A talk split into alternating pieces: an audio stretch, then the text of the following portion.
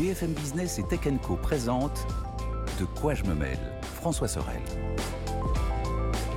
Et un grand bonjour à toutes et à tous. Bon week-end, merci d'être là. De quoi je me mêle Nouvelle saison. Alors nous étions euh, la semaine dernière avec vous d'ores et déjà depuis l'IFA, mais ça y est, nous sommes de retour ici dans nos studios. De quoi je mêle, vous le savez euh, votre rendez-vous du week-end dédié à la tech, euh, avec tout à l'heure en deuxième partie de ce de quoi je me mail, Lionel Costa, qui est le responsable, euh, vous savez, du développement du Labo FNAC, qui sera là pour nous parler et eh bien, et nous donner surtout des conseils pour bien choisir en cette rentrée notre PC et tout ce qui va avec, les imprimantes, les accessoires. Peut-être êtes-vous dans cette phase justement où vous vous posez des questions. et eh bien, on essaiera d'y répondre tout à l'heure avec Lionel.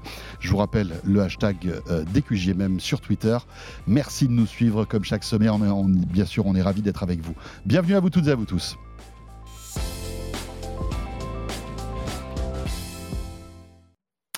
Et bien sûr, un bon de quoi je me mêle pour débuter, c'est un bon club de la presse Haïti. Et là, les amis, tous les éléments sont réunis pour ce soir au top. Raphaël Gravier là. Salut, Raphaël. Ravi de te retrouver, Raphaël.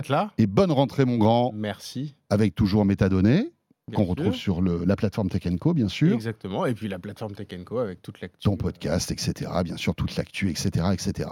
Et en face de toi, attention, Anthony Morel. Salut Raphaël, salut François. Ça fait trop plaisir de te retrouver aussi depuis toutes ces semaines. Mais oui Franchement, tu me fais presque regretter de partir en vacances, ah, dis donc. c'était trop long. Ouais.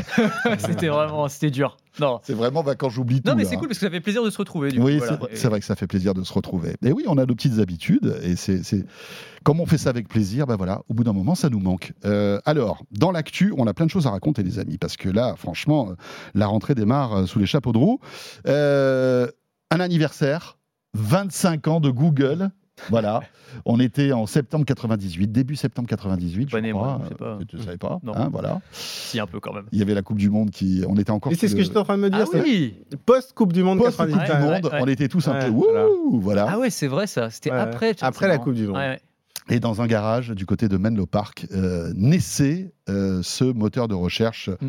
voilà, révolutionnaire euh, qui a changé notre vie. Qui a changé notre vie et qui n'a pas tellement changé en 25 ans. Je regardais les mm. premières images, tu sais, euh, bah, du 4 septembre 1998, où tu voyais les, les captures d'écran de, Google de l'époque. Et en fait, tu te rends compte que euh, du point de vue UX, c'est quasiment la même qu'aujourd'hui en fait. Mm. Donc tu as la police qui a un petit peu changé, tu avais un point d'exclamation à la fin de Google, c'était Google euh, mm. C'était pas Google. Bah, c'était la mode du Yahoo aussi. Ouais, c'était ça, il y avait des points d'exclamation partout. Il y avait du point d'exclamation. Et des OO partout. Et des OO partout, oui, oui. Vous, savez, vous, vous, souvenez de Wanadu quand même Wanadu, c'est vrai qu'il y avait beaucoup de O, ah, mais c'était à l'époque, il y avait plein de OU partout. Ah oui, non, mais c'était la grande mode. Alors Google devait pas s'appeler Google d'ailleurs, il devait s'appeler Backrub euh, à l'origine. Tiens. C'est le petit euh, coup, coup dans le dos, on t'aide, voilà. Et en fait, Google, c'est euh, c'est un terme mathématique, donc c'est un 1 avec 100 zéros derrière. Enfin, c'est un Google normalement. Et apparemment, la légende veut qu'ils aient fait une erreur, euh, une faute d'orthographe lors de l'enregistrement du nom, et donc du coup, c'est devenu Google. Voilà.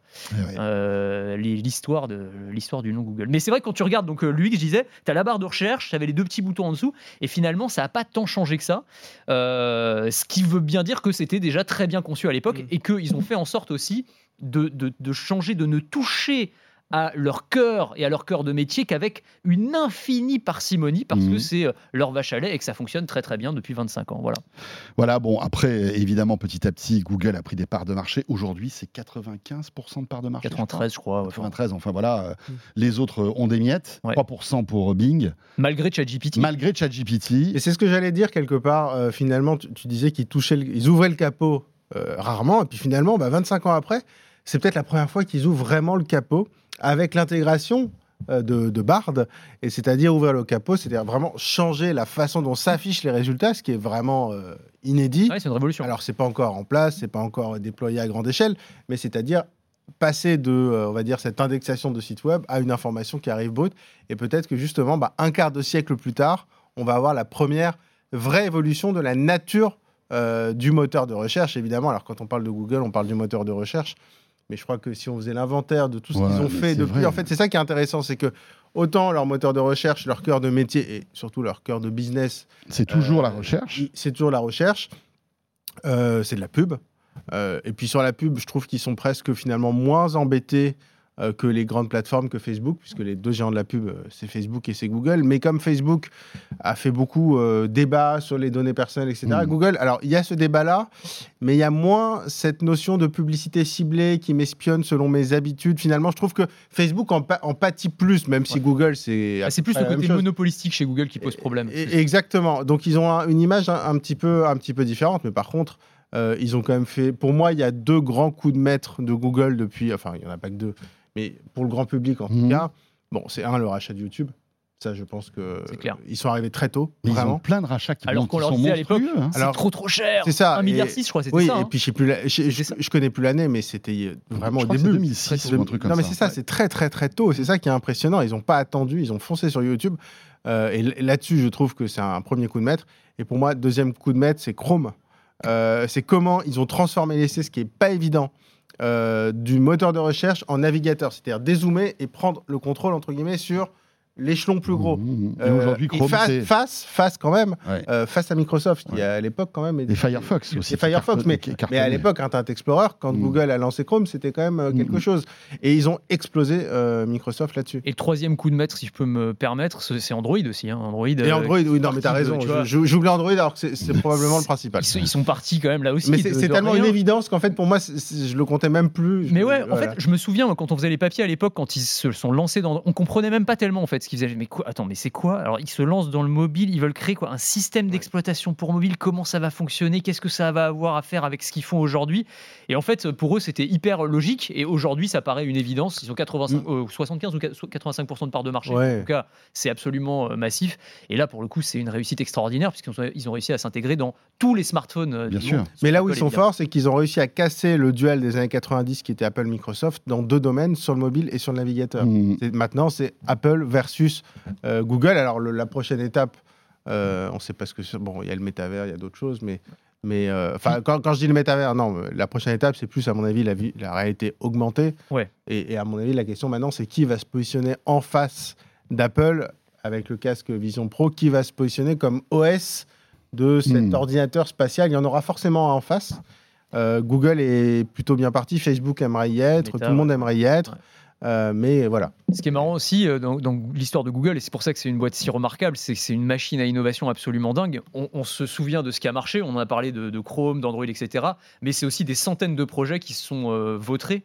Il y a un site que je vous conseille, euh, enfin que vous devez connaître pour beaucoup, c'est euh, Killed by Google. Mm. Tu sais, c'est le cimetière Oui, de la c'est le tech cimetière de de Google. la tech de T'as des Google. centaines de projets, dont ouais. certains, enfin, la plupart d'ailleurs, on les connaît parce qu'on les a suivis un peu Ouais, au quotidien. Tu vois, les applis de messagerie de Google, c'est quand même un, Ouais. un, un running gag. C'est clair, c'est marrant, tu vois, c'est un truc qu'ils ont jamais réussi. Oui, Google Hangout. Plus, Et le réseau Google, social ouais, Google Google. Plus, euh, vous mais même euh, Duo. euh, Knoll, ça vous dit quelque chose Ah non, Bah, souviens C'était pas le. Wikipédia de Google. Oh Ils avaient voulu, et c'est K-N-O-L. Ils avaient tenté ça à un moment.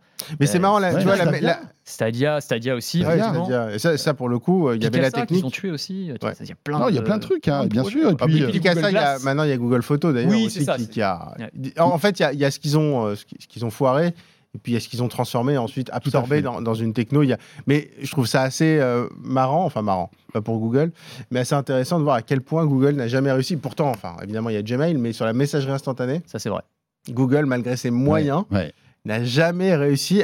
Pourtant, ça paraissait pas si. euh, a priori, pour Google, ça, Messagerie instantanée, ça paraît réseaux être sociaux. l'Everest. Réseaux sociaux, ils sont Réseaux nuls. sociaux, mais à la limite, réseaux sociaux, l'ambition est plus compliquée parce qu'il faut Hmm. vraiment faire Ouais, mais venir tu aurais beaucoup pu de gens. dire à l'époque, ils avaient les moyens et la Bien puissance de sûr, feu bien sûr. pour créer un réseau social. Bah non, ils Mais- sont pas arrivés. Mais, mais ceci dit, euh, ce- ceci dit, euh, ça montre à quel point quand on entend Elon Musk dire, euh, bah moi j'ai Twitter, je vais pouvoir faire de la messagerie instantanée, etc. Attention, euh, Google s'est cassé les dents quand Ouais, même ouais, pendant ouais. des années, pas et si des années. que ça de tout faire. Techniquement, on peut y arriver, mais alors vraiment Ouais. pour que ça prenne, pour que la Mhm. mayonnaise prenne, Ouais, c'est pas évident. c'est- compliqué. Il y a Waze aussi, on a oublié de parler de Waze, le rachat de Waze Ouais, par. Google, hein, quand même, qui est une, Et ce qui est assez pépite. intéressant, qui est- ils ont eu, je trouve, l'intelligence, parce que Waze, quand ils ont racheté Waze, bon, bah, il y avait Google Maps.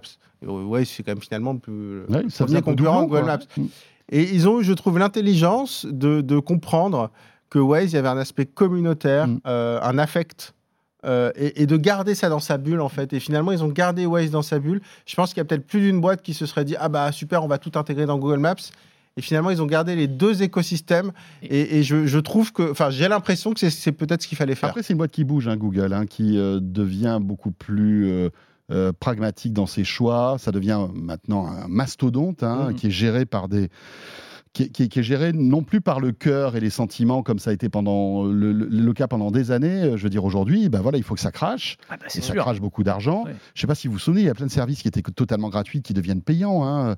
Vous prenez Google Photos, il y a encore quelques années, c'était le stockage illimité de photos. Et On oui. avait, ça c'est fini. Et Ah. petit à petit, on se rend compte que voilà. Regarde euh, YouTube. Euh, YouTube, il y a de YouTube plus en plus- maintenant, il y a de c'est- plus en plus toujours de gratuit, pubs. mais enfin, ouais, faut. Oui, mais faut- ah, non, mais attendez, voilà, euh, et c'est- terminé quoi. Voilà, mais la fête alors- est finie. On est, on est vraiment maintenant. Il faut que euh, Google crache du Oui, mais euh, je, enfin, je, je- je vais défendre Google, mais ok, euh, YouTube était gratuit, euh, Google Photos était gratuit, mais euh, l'usage qu'on a aujourd'hui de YouTube et de Google Photos, c'est-à-dire le nombre de photos qu'on Ouais. balance sur les serveurs de Google n'est pas du tout le même qu'il y a 10 ans. C'est sûr. Et donc rendre euh, Google Photos gratuit, ça coûterait beaucoup beaucoup plus cher Oui, aujourd'hui qu'il y a c'est- 10 ans. Et puis c'est 10 quasi ans, impossible en fait. et, et voilà, et, et donc, et puis en plus maintenant il y a des enjeux euh, climatiques quand on parle des, enfin je veux dire, Hmm. le prix de l'énergie, enfin je veux dire, aujourd'hui quand on, les services ne sont plus les mêmes et surtout euh, le coût de ces services n'est plus les mêmes parce que les, les quantités mais astronomiques de, photos ouais, on héberge, je veux dire aujourd'hui on prend une photo avec son iPhone euh, 14 ou avec un Android ou avec un Pixel par exemple,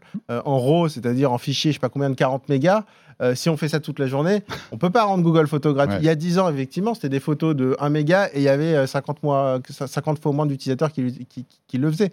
Donc je pense que l'impact économique n'est- n'est plus comparable avec ce que c'était il y a 10 ans. Après, bon, Google Photos recompresse les photos. Il n'y a pas de RAW hein, sur. euh, c'est toujours. Euh, on qui peut pas l'avoir en RAW sur Google Photos? Je pense pas. Enfin. en Alors il y a une je- fonction pour ne pas les compresser, ce que j'utilise d'ailleurs. Mhm. Euh, RAW, euh, ok, je, je pensais qu'on pouvait les avoir. C'est dommage d'ailleurs. Mais ju- juste une chose, je, je- je le dis et je fais de la pub pour Amazon à chaque fois, mais quand on est, on est abonné Prime, euh, il faut le savoir, on a le stockage de photos illimité. hein. Oui, c'est vrai. Et ça, c'est plutôt Mm. cool. Et euh, Non, espérons mais l'interface, parce que je t'avoue que Alors j'utilise. l'interface, c'est vraiment C'est pas la même. hein. C'est c'est vraiment pas la même. Ouais. Mais oh, en tout cas, c'est un service qui est gratuit. Enfin, mais- qui est gratuit, qui est compris dans un paquet. Oui, mais alors pour revenir sur ce qui fait la spécificité de Google Photos, je trouve, c'est pas le stockage. Parce que stocker ses photos, c'est bien, mais les photos, ce qui est important, c'est de les voir, c'est de les regarder.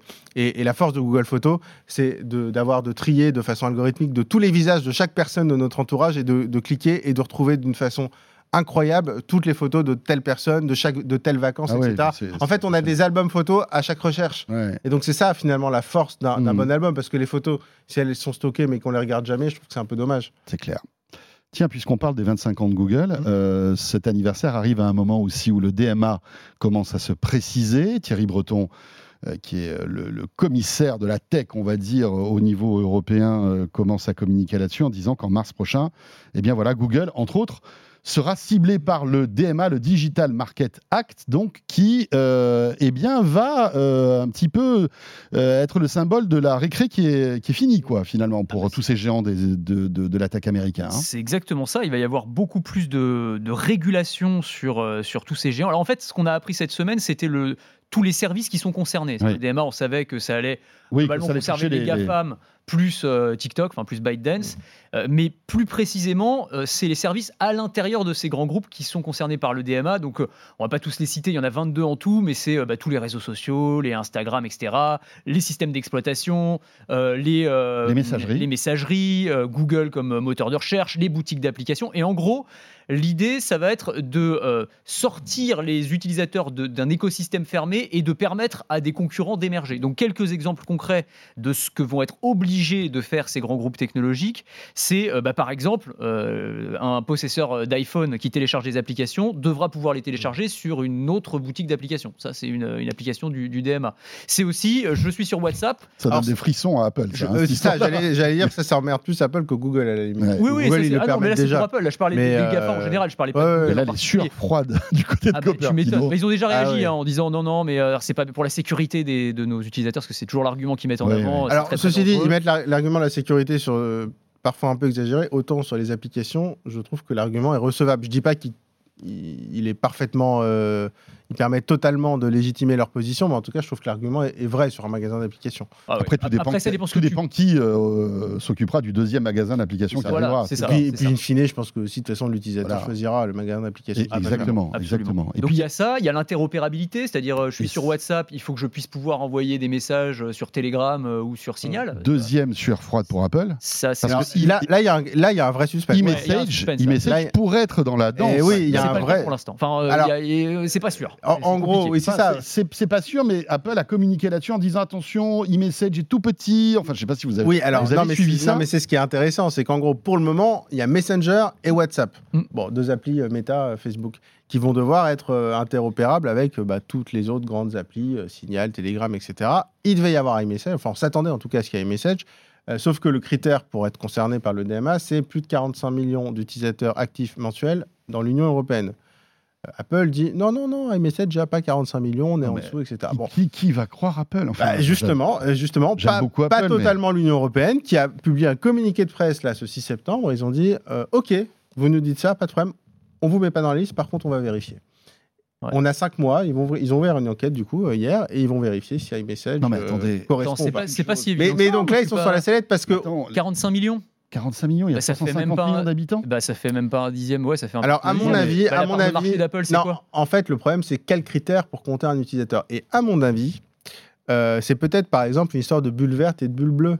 Tu vois, quand tu utilises iMessage, mais que tu n'envoies que des SMS, style avec la bulle verte, c'est-à-dire que tu n'utilises pas euh, iMessage en bulle bleue, bon, ce qui est difficile à, Ouais. à déterminer parce que ça se fait auto- de façon automatique, peut-être qu'ils se disent Ah ben non, mais on a des gens qui envoient que des SMS euh, euh, façon bulle verte, etc. Enfin, et du coup, pas, c'est mais- pas vraiment iMessage. Enfin, honnêtement, J'ai je- l'impression qu'au niveau critère- européen, il y a plus de 45 millions Bah, d'utilisateurs si prends la d'iMessage quand même. de marché d'Apple. moi, ça me paraît évident. en Ça me Europe, paraît- évident, j'ai du mal à comprendre. Ou alors, j'ai pas euh, compris je suis pas si sûr que vous. Si, euh, si tu si on Il y a fait un calcul 450 rapide, millions. Non, mais il y a 450 millions de personnes. Ça fait un dixième à peu près. Faut Ça qu'il y ait un dixième que- de la popul- de la po- un dixième des habitants euh, utilisent iMessage. Euh, si tu prends une part de marché, j'ai plus la part de marché Ouais, mais d'Apple. combien, en tête. combien, avoir combien 30%, je de dirais. pourcentage d'Européens 30%, ont un iPhone Non, mais Ah, la question. À 20%, je pense. Ouais, peut-être 20%. À 20%, euh, ouais. Bah, t'es déjà à 80 millions. Oui, mais euh, tous les habitants, enfin, si tu comptes 10. pas les, si t'enlèves les enfants, déjà, t'as as, plein de gens qui n'ont pas de. Oui, non, mais je suis d'accord. Mais à mon je avis. non, enfin, à mais- mon avis, ça doit pas se jouer. non, mais en fait, ce qui sera ça. intéressant, c'est que ça se trouve, ça se joue à quelques millions. Voilà, c'est ça. C'est, je pense que c'est juste. Ouais, enfin, et- franchement, là, et- oui, oui. Je pense que ça, c'est ça juste. me paraît mais, vraiment mais- mais- étrange. mais par contre, là, pour Apple, pour le coup, le- la conséquence, s'ils sont remettre dans le DMA, là, ça veut dire iMessage compatible avec du WhatsApp, par exemple. Ouais, et ça, Et c'est pour chaud. envoyer, alors dans un premier temps, c'est pour envoyer des SMS, euh, des SMS enfin du, du message, de la vidéo et tout, et puis après passer des appels, etc. Enfin, un peu toutes les fonctions. Euh, En fait, ça serait une messagerie. L'idée de l'Europe, c'est d'avoir une messagerie unifiée, standardisée. alors en, en fait, c'est pouvoir faire la base. via une seule interface, pouvoir s'adresser à plusieurs plateformes. c'est pas d'avoir une messagerie parce que c'est pas une création ad hoc, mais Mhm. c'est plus euh, de se dire que si je suis sur WhatsApp, je peux envoyer un message à quelqu'un sur iMessage. Et si je suis sur iMessage, je peux envoyer un message à quelqu'un sur, sur Messenger. Alors, c'est les fonctions de base, c'est envoyer un message, une photo, etc. Ouais, mais je- pas, je pas sais pas, utiliser pas les, les, les voir emojis en termes du X comment ça se passe parce que ça pourrait être, tu sais, le petit Ça va truc être- envoyé vert et puis euh, tu vois, t'es pas. Non, non, mais c'est ça. La, C'est- la- la question, c'est. La subtilité, elle est là, je oui. pense. Euh, Et je pense pas que ce soit un truc où tu discutes et ce soit complètement euh, sans couture et donc toi t'es sur WhatsApp et message, l'autre sur iMessage et tu vois même pas la différence. En fait, je Tu tapes un message, par exemple, sur iMessage, et euh, avant d'appuyer, tu as la possibilité d'envoyer ce message via l'interface d'e-message sur WhatsApp, sur Messenger, un truc comme non, ça. mais à mon avis, enfin, le texte, il est euh, assez basique, assez simple.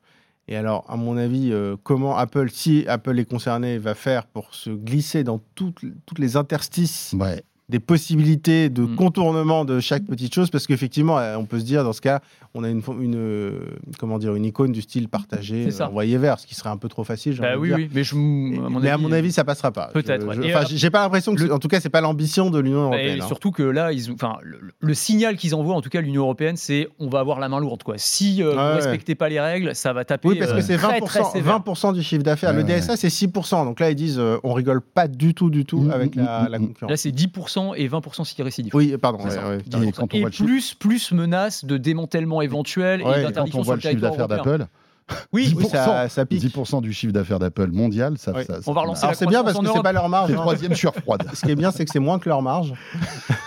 Contrairement à beaucoup de groupes. oui, c'est vrai. Mais quand même, Mais bon, ça, ça, va quand même leur faire mal. C'est ça. Ça va Euh, dû faire, faire du bien à l'économie européenne. Écoutez, voilà. Ouais, et, et on puis- récupère l'argent comme on peut. hein. Non, Non, mais et puis ce avant d'arriver là, à mon avis, on a le temps de revenir. aussi. Non, mais ce qui est, intéressant, c'est que souvent, ces initiatives courageuses, hein, euh, rappelons-le, c'est un peu comme le RGPD, après inspirent d'autres pays, d'autres États. Regardons ce qui s'est passé aux États-Unis avec le RGPD.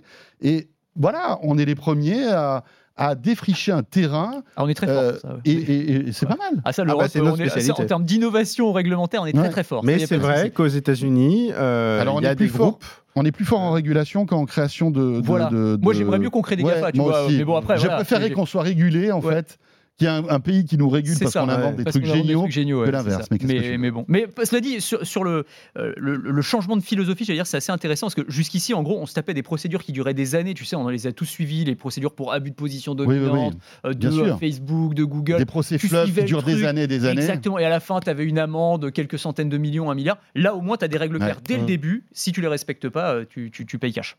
On enchaîne avec Huawei, Mm. géant euh, de l'électronique euh, en Chine, qui donc euh, sort le Mate 60, qui paraît-il fait des photos.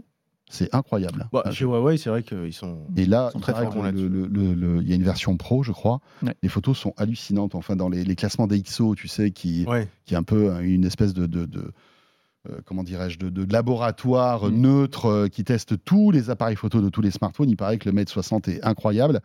Euh, ce qui est intéressant, alors on va pas se, se focaliser sur l'appareil photo, mais sur la puce qu'il y a à l'intérieur. Et il faut savoir que cette puce, pour la première fois, serait fabriquée par les Chinois. Ouais. Ah, c'est c'est dingue, cette histoire elle est géniale parce que faut, faut raconter un, un petit peu le feuilleton du truc. C'est-à-dire que le, le Mate 60 Pro, c'est le, flagship de Huawei, donc Ouais. c'est vraiment leur téléphone star. Quand une grande marque sort un flagship, normalement c'est euh, ils sortent les tambours et les trompettes. Bon, keynote d'Apple la semaine prochaine, on a la pré-date, on a la date, Ouais, y a les annonces et tout. Et là c'est tout l'inverse de ça, c'est-à-dire que le téléphone il est sorti, personne n'était au courant. Il est arrivé dans les magasins chinois, hop, il est sorti. Et en fait, on n'a pas compris, mais pourquoi est-ce que Huawei est si discret sur ce Ouais. téléphone? Il y a un truc un peu mystérieux. Donc ils annoncent les fonctionnalités, on peut appeler par satellite et tout, des trucs sympas. Et donc les gens commencent à bah, utiliser le téléphone et ils disent, mais quand même, il va vite ce téléphone. Il fonctionne en 5G. Alors un téléphone qui fonctionne en 5G, c'est pas complètement incroyable, sauf que Huawei, vous savez qu'avec l'embargo américain, Ouais. N'avait pas le droit d'utiliser les puces Qualcomm Voilà. en 5G. ils ont plus accès au chipset 5G. Donc là, il y a un truc bizarre. Donc les gens ont décortiqué le téléphone. Et on s'est rendu compte, euh, au bout de quelques jours, eh bien qu'en fait, cette puce euh, 5G, elle était conçue euh, alors par euh, Huawei et fondue par euh, une entreprise qui s'appelle SMIC, comme le SMIC, euh, en Chine. Ah, ils sont Euh, très mal payés d'ailleurs. Ils sont voilà, pas mal, très joli, très joli. Euh, On l'a fait en répétition, on l'a fait maintenant, comme ça c'est fait. oui, c'est ça, mais très, très, bien.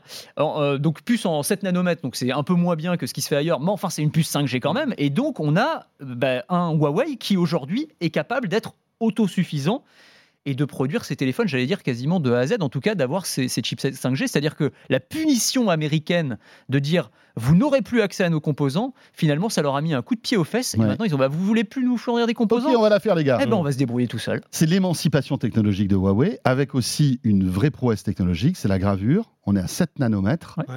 Alors, c'est c'est pas le top parce que visiblement, le le- l'iPhone 15 l'iPhone, là, à c'est 3 la- nanos, hein, c'est ça d'après ce que j'ai compris. Exactement, 3 nanomètres. Euh, mais Et on, on se rend pas compte de cette bataille de- du tout petit, de l'infiniment petit. Pour donner une idée, il y a quoi Il y a 5-6 ans, on était quoi 14 nanomètres, je pense, quelque chose Ouais. comme ça.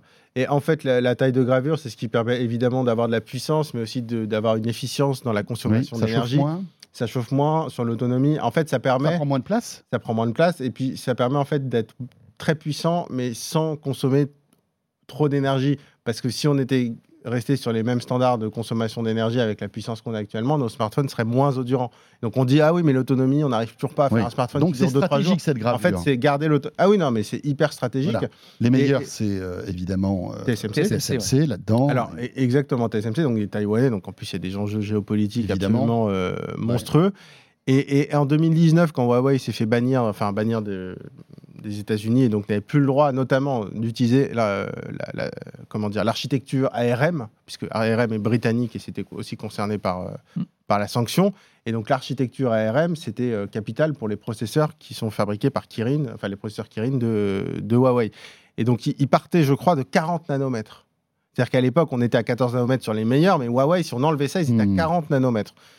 Ils sont ensuite passés à 14 il n'y a pas si longtemps, et là, effectivement, ce serait du 7. Alors, il y a quand même des petites suspicions pour savoir s'ils n'ont pas plus ou moins utilisé quelque chose qu'ils n'avaient pas le droit d'utiliser en termes de, de techno. Et d'où peut-être le silence. Ouais, alors la discrétion, Euh, ouais. Voilà. La discrétion. Ça, c'est une suspicion. Et il y, a- y a beaucoup de Et- ru- il y a eu beaucoup de rumeurs aussi dans la presse américaine, quelques jours avant euh, la- l'annonce du euh, Mate 60 Pro, sur le fait que Huawei serait en train de monter en usine sous des sociétés écrans, donc euh, des, Voilà, oui. des, des usines en fait, qui elles ne seraient pas concernées par l'embargo et donc pourraient importer du matériel en- américain. en gros, le, caractère euh, 100% chinois de, de ce smartphone est quand même un peu mis en doute. On ne sait pas trop. Ouais. Euh, sachant, il y a une difficulté supplémentaire. euh, on parle de TSMC, c'est-à-dire que la- le fondeur, c'est- c'est le SMIC en, SMIC en, en Chine, qui est capable de, de graver comme ça et de, de concevoir des, des processeurs euh, à 7 nanomètres. Mais il y a un autre enjeu, c'est la machine qui grave. Eh oui. Et la machine qui grave, c'est une boîte néerlandaise qui s'appelle ASML, qui est européenne et qui est aussi sous embargo. D'accord. C'est-à-dire que non seulement Ah, ils n'ont pas le droit euh, de, de, de graver, d'utiliser une architecture, Ils n'ont pas le droit d'acheter ces machines. mais en plus, ils n'ont même pas le droit d'acheter les machines de dernière génération. Ils, ont des vieilles, enfin des vieilles, mais celles qui gravaient en, justement, je crois que c'était jusqu'en 14.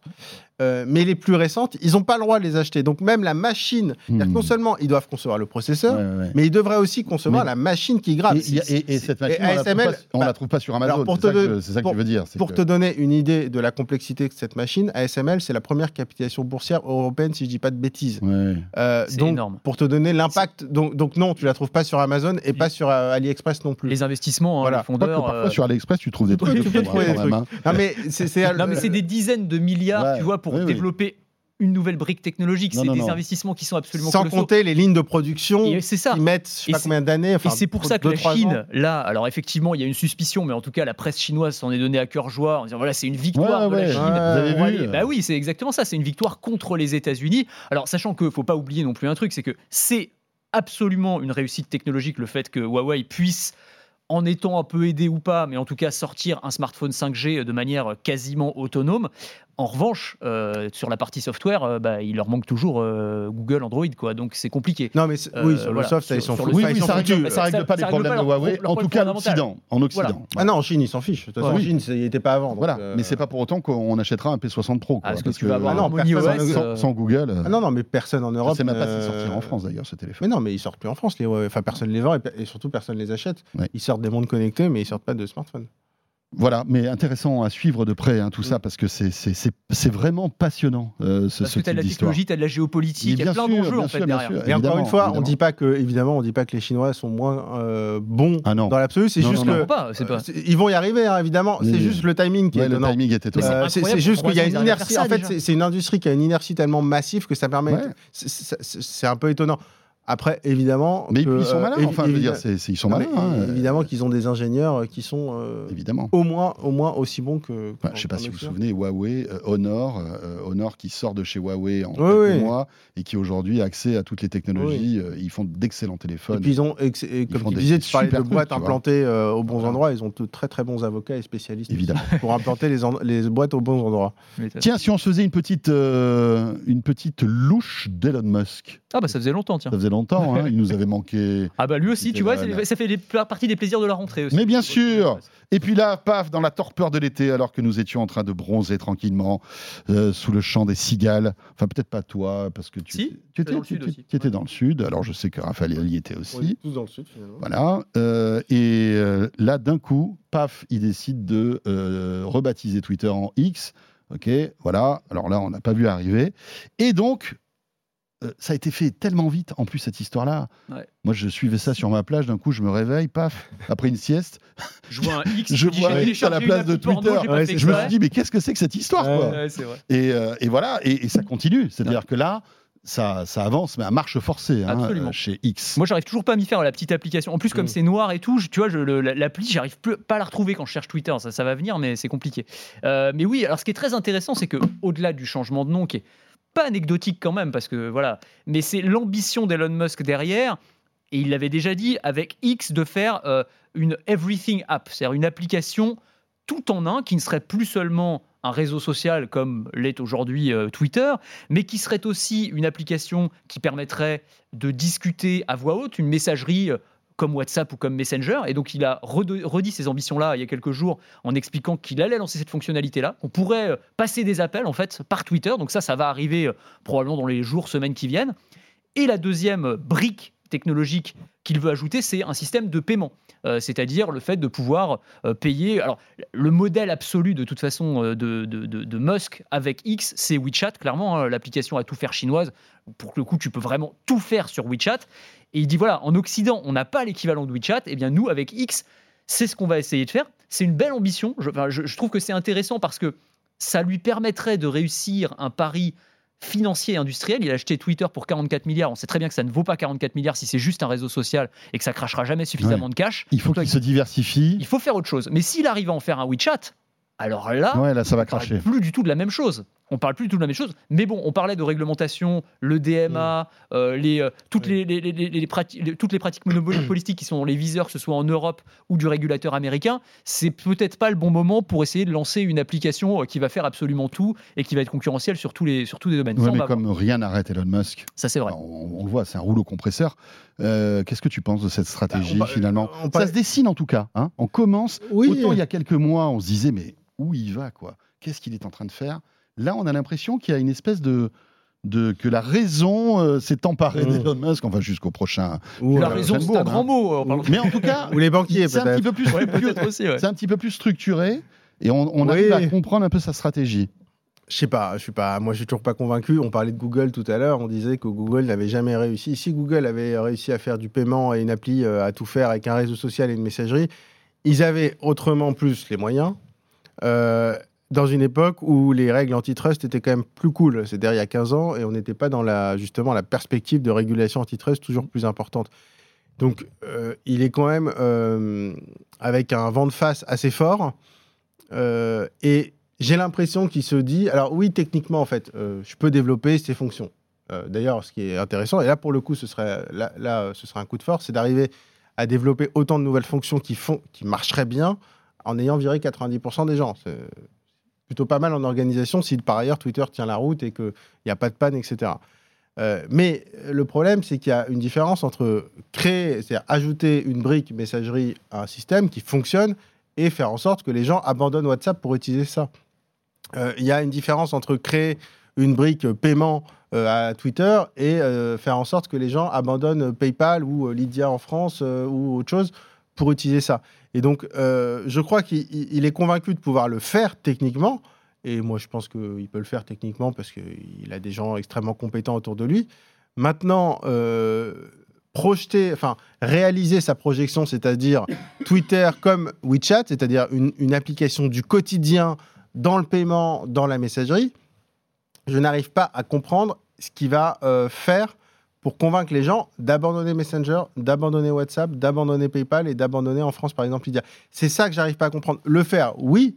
Euh, le faire adopter, j'ai du mal à le comprendre. Voilà. Par exemple, sur, sur le paiement, il peut avoir un avantage concurrentiel s'il permet par exemple des paiements en crypto. Il, tu sais, il est très sur les cryptos. Oui, d'accord, mais ça. t'as- Non, mais euh, c'est. Ouais, mais ça non, va, ça va- peut-être ça va dans les- intéresser quelques ça. en fait, tu vois, c'est- c'est c'est- d'utilisateurs. c'est crypto bro sur Twitter, ça, mais c'est tout. non, c'est plus que ça. Attendez, il y a Non, non. 13% de, des, des gens qui, ont qui ont investi dans les cryptos. C'est énorme. Enfin, c'est- une grosse Oui, mais maintenant qu'ils ont vu qu'ils ont- hein. Je suis pas sûr qu'ils qu'on en perdent soit toujours à euh. 13, hein, euh, Ah. Anthony. C'était quand ça? Mais non, non, qui ont déjà investi dans les cryptos. Oui, qui ont déjà investi une fois. et si on a toujours qui- 13% qui ont, qui aujourd'hui ont acheté 10 Ah, euros. je suis sûr, moi ça monte, Ah ça, ouais? ça monte, c'est clair. Ah oui, oui, en, en termes de nombre d'utilisateurs, ça, ça Oui, mais quand ils vont réaliser qu'ils peuvent rien en faire, peut-être qu'ils vont passer à autre chose. Non, arrêtez, mais ah, c'est pas Ah, possible. j'adore. Ah allons-y, on- allons-y. c'est pas possible. Va acheter ton crypto. Pro crypto, Mais je suis les pas amis. anti-crypto, c'est juste que je comprends pas. Il n'y a jamais un expert. Bon, on va pas faire un débat sur les cryptos, mais On en fera, on en Voilà. fera une autre fois. Mais euh, ouais. non, non, j'ai juste jamais compris à quoi ça servait.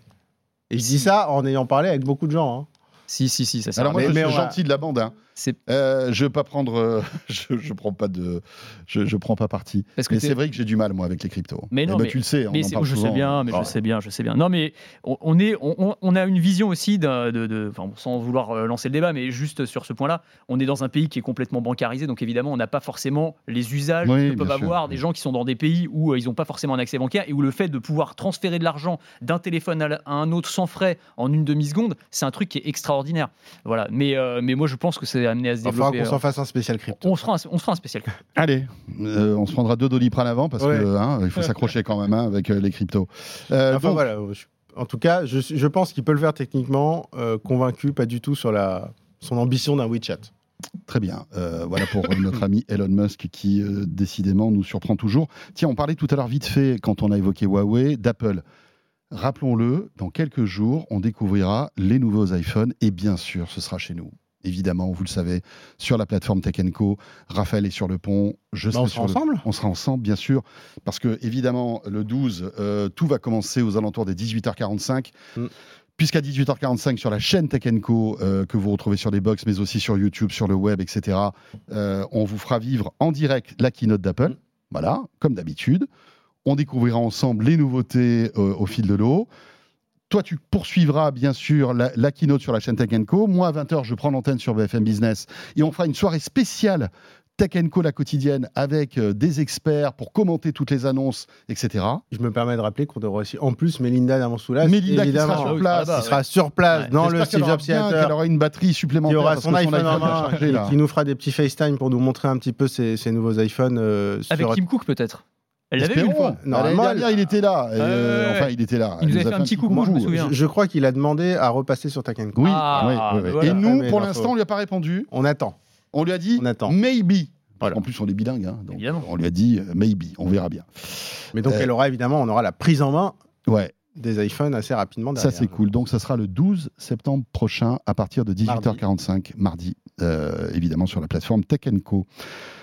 Parle-nous maintenant, Anthony, pour terminer, il nous reste trois minutes de ce projet incroyable des milliardaires de la Silicon Valley. Moi, j'adore ce type de truc. Ah, moi aussi. J'adore ces histoires. California Forever. Ouais, le projet, le nom du projet extraordinaire. Et surtout, c'était, c'est l'histoire qui est folle parce que tu avais un mystère qui planait, tu vois, depuis plusieurs années. En fait, on est euh, dans le comté de Solano, on est à 100, 100 km de San Francisco, dans des zones un peu agricoles, tu vois, il n'y a pas grand-chose. Et depuis plusieurs années, tu as des mystérieux acheteurs qui achètent les unes après les autres toutes les parcelles de terrain, qu'ils achètent plus cher en plus que le prix normal. Donc les gens se disent, mais qu'est-ce qui se passe? Pourquoi est-ce qu'ils Alors achètent que à bon, cet ça endroit-là? ça n'a aucun sens. non, c'est ça, il n'y a rien. Enfin, tu as des zones agricoles, c'est un peu bizarre. Et en fait, alors c'est le New York Times qui a révélé ça. euh, Il y a derrière tout ça une entreprise qui s'appelle Flannery Associates, euh, créée par un ancien trader de Goldman Sachs accompagné, et c'est là que c'est intéressant, par une brochette de milliardaires de la tech qui veulent en fait créer la, ville du futur. Alors euh, parmi ces milliardaires, tu as quand même euh, Reid Hoffman, le fondateur de LinkedIn, euh, tu as Marc Andreessen, donc euh, capital risqueur énorme, tu as Lauren Powell Jobs, la veuve de Steve Jobs, et d'autres. Et donc, leur ambition, c'est de créer une sorte de nouvel Éden vert. Donc, c'est une ville. Alors, quand je dis ville du futur, c'est pas, faut pas imaginer des, des gratte-ciel futuristes ni, ni quoi que ce soit. Non, c'est plutôt, on voit quelques rendus pour ceux qui nous regardent. C'est des petites maisons euh, dans un cadre très verdoyant. Ils veulent planter. tu vas dans le Perche, c'est pareil. Mais euh, ouais, Quand on mais voit, c'est- quand non, mais on voit les rendus, euh, des panneaux photovoltaïques et un petit lac. Mais Euh, c'est- exactement ça. Mais t'as raison, euh, Raphaël. Tu, tu Oui, vas dans oui, le Perche, t'as ça. Mais Oh là là, ça- il y a une terrasse avec des tables et des gens. C'est génial. mais parce que ça les fait rêver les Américains. Bah, C'est vraiment en c'est- des, Mais vis- oui, bien des sûr. villages, des En fait, ils villages dessinent la. France. Mais Des- attends, oui, c'est euh, la Fran- exactement. C'est la France ou l'Italie. Mais je pense ça les fait Oui, l'Italie. ouais. Et en fait, ce qui est assez dingue, enfin, ce qui est assez marrant, en fait, c'est qu'ils promettent des logements à pas très cher, de la sécurité euh, et de la verdure et des espaces verts. Et on en fait, croit- tu on se croirait dans que- le Luberon. Là, Mais oui, non, mais c'est génial. les- avec On dirait Gassin. côté. On dirait Gassin. Non, c'est- extraordinaire. Et en fait, ce que tu comprends, c'est qu'ils veulent construire cette ville un peu en, en antithèse à San Francisco, en fait, quoi, qui est à 100 km de là, qui est rongée par euh, la violence, la drogue, euh, par des Ouais. tarifs qui sont complètement prohibitifs. Et donc, ils veulent créer une sorte de ville, de nouveau paradis. Et c'est assez marrant de voir que ces, ces milliardaires de la tech, tu vois, une fois qu'ils ont fait fortune dans la tech, ils ont tout. Bah, en fait, ils se, Allez, ils se trouvent une âme de faire On crée une ville, les gars. Non, ouais. bah, Allez, San. Francisco, c'est pourri. Maintenant, on se- en fait, c'est aller sur Mars, mais en pas cher. C'est exactement ça.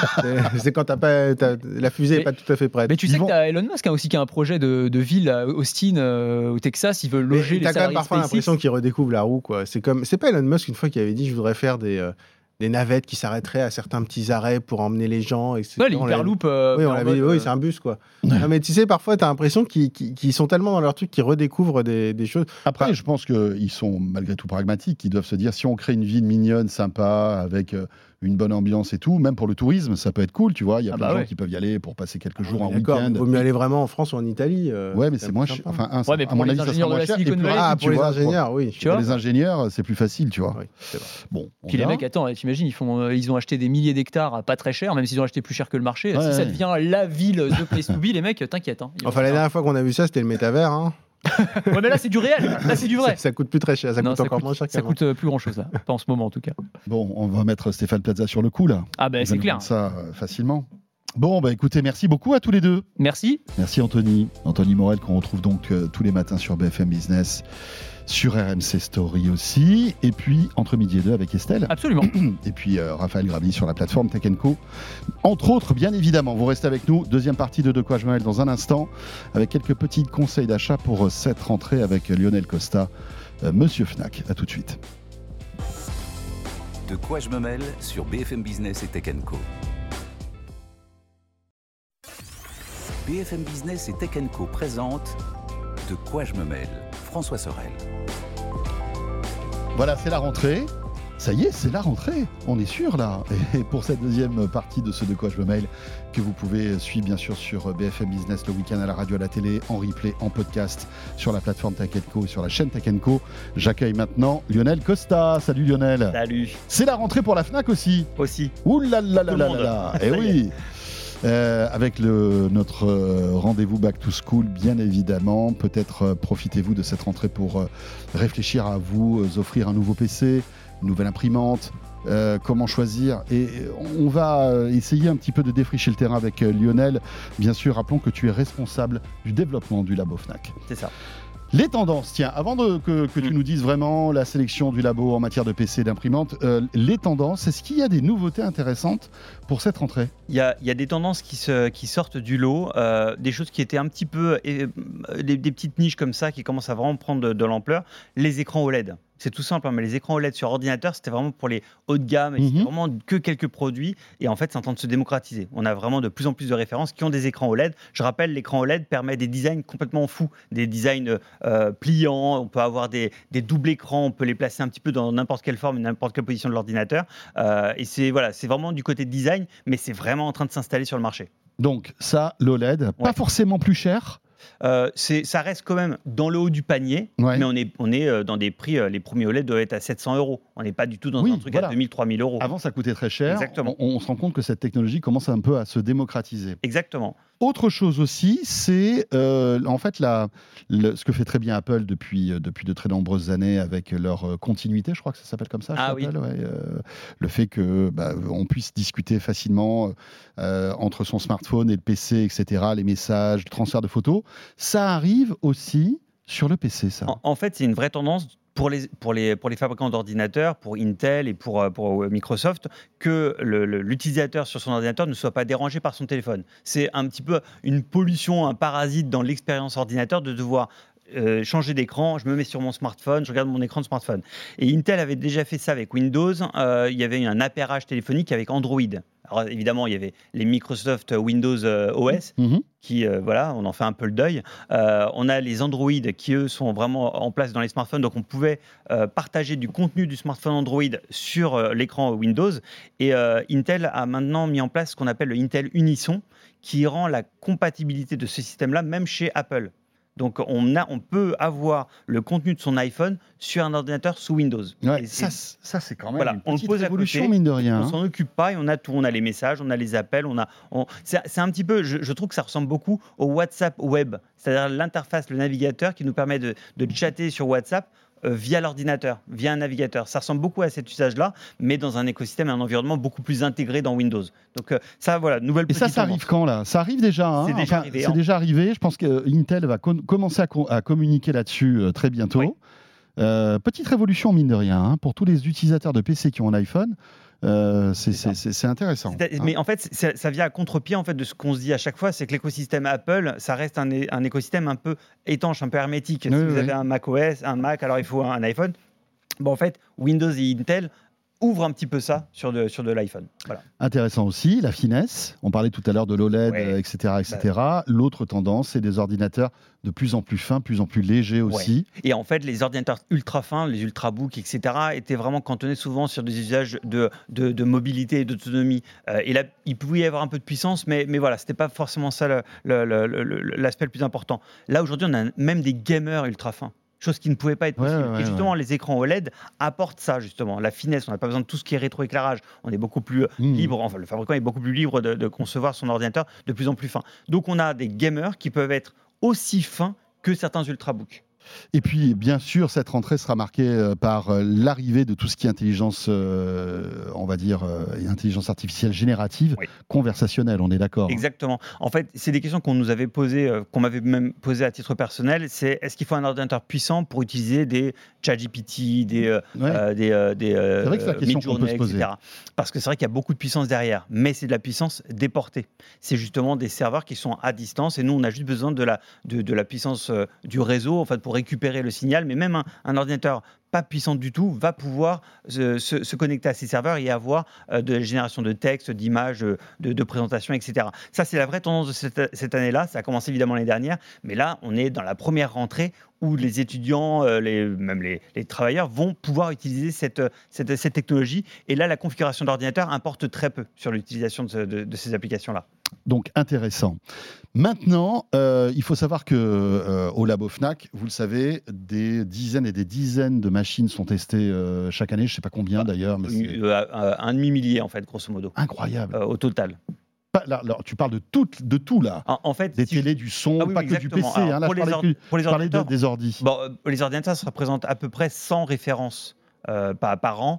Euh, alors, on essaie de faire le plus possible et c'est compliqué parce que c'est un, c'est, il y a beaucoup de références, on en vend beaucoup et donc euh, on essaie de, de- de s'approcher au moins des 50%. On, on teste hein, normalement tous les produits qui sont visibles en magasin, que les gens peuvent toucher, voir, constater en magasin. Sur le web, il y a pléthore de références, c'est un, peu c'est un peu compliqué pour nous. Donc, on est une petite équipe, on est un petit village gaulois, on Ouais. essaie de faire notre possible, mais on ne peut pas tout tester malheureusement. Quelles sont Est-ce qu'il y a de bonnes surprises en cette rentrée euh, 2023 en matière de rapport qualité-prix? Est-ce qu'il y a des, des machines qui sortent un petit peu du lot que vous avez détectées? Alors, moi, on, on a un podium, on a des produits qui, euh, bon, c'est pas très original, on a les hauts de gamme d'Apple, le Apple MacBook Pro M2, euh, qui, euh, qui est le, notre, euh, notre euh, best ever score euh, au, niveau des, au niveau de nos performances et de nos, euh, les critères qui sont Mhm. qui sont là pour euh, donner, euh, attribuer des étoiles. L'intérêt de cet ordinateur-là, c'est vraiment quand on a, euh, on a, besoin d'être sur macOS. Mais on veut répondre aussi à ceux qui ne peuvent pas être sur macOS pour des applications, pour des usages très particuliers. Et là, on a, on a euh, une belle surprise, c'est un gamer, mais c'est un gamer qui est très polyvalent.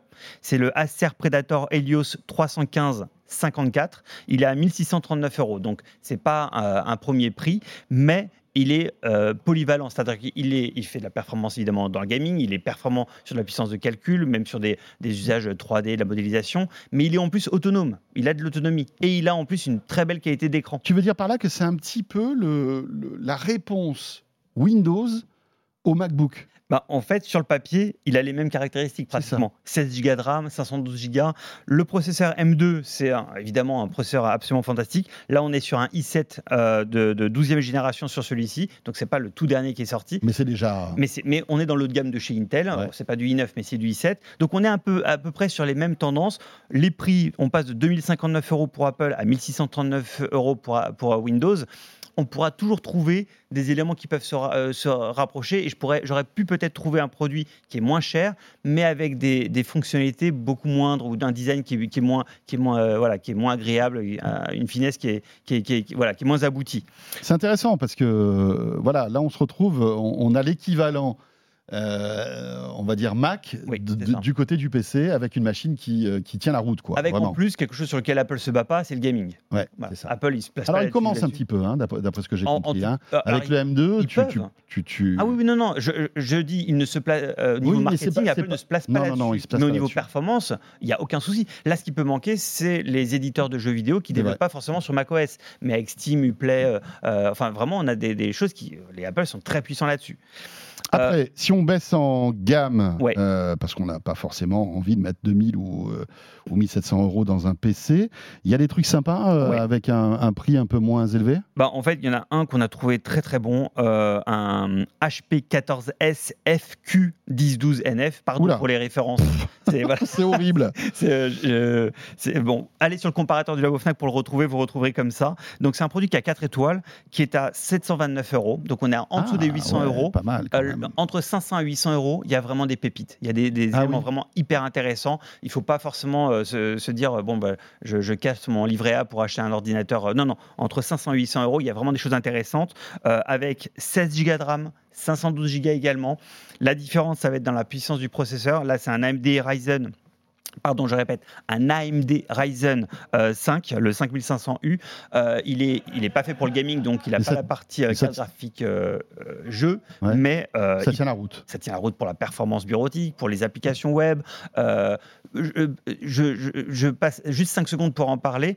On a dans notre protocole une évaluation du, du- de l'ordinateur sur tout ce qui est application web. Et c'est justement la tendance de la rentrée d'utiliser de plus en plus des logiciels intégrés au navigateur. Bien sûr. On a ce radar-là. Donc là, on est dans le cloud en plus. on est dans le cloud, mais c'est le navigateur web et la, le- la puissance Ouais. de l'ordinateur, comment il est réglé sur le navigateur, qui va permettre d'avoir une, une- une performance, euh, Hmm. une fluidité sur le parce que le système. navigateur peut être très gourmand en ressources et en puissance. Et l'ordinateur mal configuré. Mm, mm. On- si on a deux cartes vidéo, par exemple, si je veux faire de la 3D, je veux aller sur la station ISS, j'ai mon collègue Javar Traoré qui adore cette application-là Mhm. euh, de, de Elon Musk où on peut faire la simulation de l'ISS. Si on a euh, une très bonne carte vidéo, mais que le navigateur n'est pas paramétré correctement, il va chercher les puissances de la carte, du processeur seulement, on aura un truc qui sera saccadé. Donc, dans notre protocole et dans les- le radar que nous, nous publions, on a cette note application web qui est euh, vraiment stratégiquement hyper forte pour les gens qui ont des usages spécifiques comme ça. Tu nous as détecté aussi un, un PC encore moins cher, 649,99. Ouais, Le Acer Aspire 3 A315-56. Celui-là, j'en parle très rapidement parce qu'il est sous Windows S. Euh, alors, c'est un bon produit. Alors, c'est quoi Windows S? Alors Windows S, c'est la version sécurisée de Microsoft. C'est-à-dire que Windows, euh, il veut un petit peu l'image des Chromebooks, veut contrôler son, en- son environnement et ne pas permettre d'installer toutes les applications possibles. Donc on est obligé de passer par le Windows Store pour installer les Ah, applications. d'accord, ok. Donc c'est, il faut être euh, authentifié, sécure de la part de Microsoft. Euh, c'est un choix stratégique de la part de Microsoft. Je ne sais pas s'il réussit ou pas. Euh, Il y a un peu de limitation. euh, Ouais, c'est pas ce que tu conseillerais en premier lieu. euh, si tu peux rajouter 60 euros, vaut mieux aller prendre le HP, c'est ça? Bah, le Windows S permet de sécuriser des performances, mais nous limite vachement sur la Ouais. partie applicative qu'on pourrait installer. Des trucs un peu particuliers. D'accord. Euh, et celui-là, euh, il était à 649,99. Il y en a encore peut-être dans certains magasins, mais euh, euh, depuis. Un jour, depuis 24 heures, il est, il déjà parti. Donc, il y a déjà les achats de la rentrée qui sont en train de faire leur effet. Donc, il y a beaucoup de gens qui achètent les produits, pro- problème de rupture de stock. Un autre produit, on a, vous aviez parlé dans la partie 1 des, des, euh, des, euh, des- du Chromebook. Oui. Justement, on a un, un- un top produit euh, Chro- Chromebook, le Lenovo IdeaPad Duet 5 CB. Celui-là à 699 euros, mais ça reste dans le- l'OS euh, Chromebook, Chrome OS. Donc c'est pour des utilisateurs qui sont habitués à Android, aux tablettes, etc. Euh, c'est un usage vraiment particulier. C'est pas du Windows, c'est pas du Mac OS, mais il est léger, il est très autonome. Il a 22h30 d'autonomie. 22h30 Putain, d'autonomie. C'est-à-dire que dans notre protocole où on C'est est plus que les meilleurs Mac, hein, Oui. non ah oui, complètement. Ouais. On lui demande pas la même chose à cet ordinateur, Ouais. mais là, on peut regarder 22h30 de film non-stop avec une luminosité d'écran à 200 candela. Incroyable. C'est- C'est enfin, c'est- c'est vraiment un hit là-dessus. Ça coûte combien ça? 699,99 euros. mais c'est mais c'est un choix, euh, un choix d'OS et d'environnement Ouais. qui est. euh, Il faut faire attention quoi. Exactement. Pour acheter ce type de machine, il faut savoir où on met les pieds parce que Il faut l'avoir Euh, testé un petit peu. voilà, exactement. ça peut être top, mais ça peut être aussi décevant euh, si on s'attend à un PC sous Windows, par exemple. Exactement. C'est pas du tout la même histoire. Il nous reste deux minutes, Lionel. J'aimerais qu'on s'intéresse aussi à un, un accessoire indispensable, mine de rien. Euh, c'est vrai que bon, voilà, on consomme du papier, de l'encre, etc. Mais une imprimante, on en a besoin. Ça, c'est- comme ça. On n'a pas trouvé encore le, euh, le, le subterfuge hein, à l'imprimante. Le papier. Euh, compliqué de choisir une imprimante ou pas? Alors, ça peut être compliqué parce que sur les rayons, c'est pas très bien expliqué. Il y a plein de technologies différentes. Il y a le laser, il y a le jet d'encre, il y a la sublimation thermique. Euh, ça, et il y, a une, il y a une vraie introspection d'utilisateur à faire avant d'aller acheter une imprimante. Qu'est-ce que je veux faire avec ça? Hmm. Qu'est-ce que j'attends de ça? Est-ce que je suis plutôt un gros producteur de- de- de- de- d'impression ou au contraire, c'est une fois de temps en temps et j'ai pas envie d'aller euh, au magasin d'en dessous pour, pour Et imprimer la ma plupart du temps, c'est ça. C'est une fois de temps en temps, on a besoin d'imprimer euh, des documents Bah. euh, administratifs ou. pour- Oui, exact. Mais, mais si jamais c'est pas le cas, ça peut revenir très cher. Ouais, ça peut Donc, revenir faire très cher. attention Mm. aux, aux technologies d'encre. Le laser, évidemment, c'est top quand on veut faire beaucoup, beaucoup de volume, mais l'étudiant qui va faire une thèse une fois euh, dans l'année, il n'aura pas forcément besoin de ça tout le temps. Solution hyper intéressante qu'on va vous proposer dans les magasins, euh, c'est des, des offres d'encre différentes. Aujourd'hui, on a soit vous achetez des cartouches d'encre, bon, vous êtes autonome, vous les installez, etc. Soit vous pouvez avoir un abonnement. Je pense au HP Instant Ink, euh, où en fait l'imprimante va envoyer l'information en disant attention, il reste plus que 10%, je fais la commande dans un abonnement. On n'a rien à faire. Rien à faire. Et on le reçoit par la poste. C'est, euh, je crois que le premier prix commence à 9 euros par mois et ça dépend évidemment de la- du volume de, de l'impression. Autre solution, et je crois que c'est ce qui bat tout en termes de rapport qualité-prix euh, et coût à la page, c'est les encres euh, rechargeables. C'est-à-dire les, euh, Les a- cartouches rechargeables en fait. C'est Pas, c'est pas des cartouches. C'est voilà, des réservoirs d'encre. Oui, oui, oui. C'est des réservoirs d'encre sur le côté. Alors, les imprimantes sont pas très euh, fines, design, etc. C'est quand même euh, des, des, des Oui, blocs, des hein. mouse costauds parce qu'il faut des réservoirs. Donc, des euh, réservoirs énormes. Là, on avait du 8 millilitres. Là, aujourd'hui, on peut mettre du, pratiquement du 100, du 150 millilitres par réservoir d'encre. Euh, donc, c'est hyper intéressant en termes de coût à la page. Par contre, ça veut dire que ça nécessite qu'on aille acheter des bonbonnes, qu'on aille le remplir. Mais là, on est en dessous du 1 centime d'euro la page en couleur Ouais, sur des mal. technologies. Alors, ça existe chez Alors- Canon, chez HP et chez, et chez Epson. On est vraiment Ouais, sur c'est EcoTank, hein, c'est ça, c'est la Chez technologie. Epson, c'est EcoTank. voilà. Euh, et pour, pour tout te dire, moi j'ai ça à la maison, c'est génial. C'est vraiment top. Est-ce que tu t'en es mis partout ou pas encore? Non, je m'en suis Ah. pas encore mis partout. C'est le risque. hein, C'est le risque. Ouais, c'est- J'en mais, mets partout. mais franchement, ça marche bien et, euh, et c'est économique, bien sûr. C'est hyper économique. C'est et vraiment, mis à part le côté design, etc. C'est une solution en coût à la page euh, qu'on n'avait Hmm. pas vu venir. euh, et et c'est vraiment différent de remplir une cartouche. Parce Oui, que là, remplir une cartouche, c'est sensible. La Hmm. cartouche, c'est ce qui va être reconnu. Là, c'est on remplit et ça marche. Merci Lionel. Merci François. Voilà quelques clés pour euh, bien choisir vos produits de rentrée, que ce soit en PC, euh, évidemment, et puis aussi en imprimante. Il y a d'autres produits, peut-être qu'on y reviendra dans les semaines qui viennent. euh, Merci en tous les cas. Lionel Costa, donc responsable du développement du Labo Fnac pour terminer. Ce de quoi je me mail. Bon week-end à vous toutes, à vous tous. N'hésitez pas à regarder cette émission si vous la regardez sur YouTube. Voilà un petit commentaire, le petit pouce qui va bien, ça nous fait toujours plaisir, vous le savez. On regarde tout ça attentivement. Euh, et euh, je vous rappelle aussi que tout au long de la semaine, vous pouvez me retrouver tous les soirs pour une heure et demie de tech avec Tech Co sur BFM Business et là encore disponible sur les principales pla- plateformes en podcast. Merci de nous avoir suivis et à très vite. De quoi je me mêle sur BFM Business et Tech Co.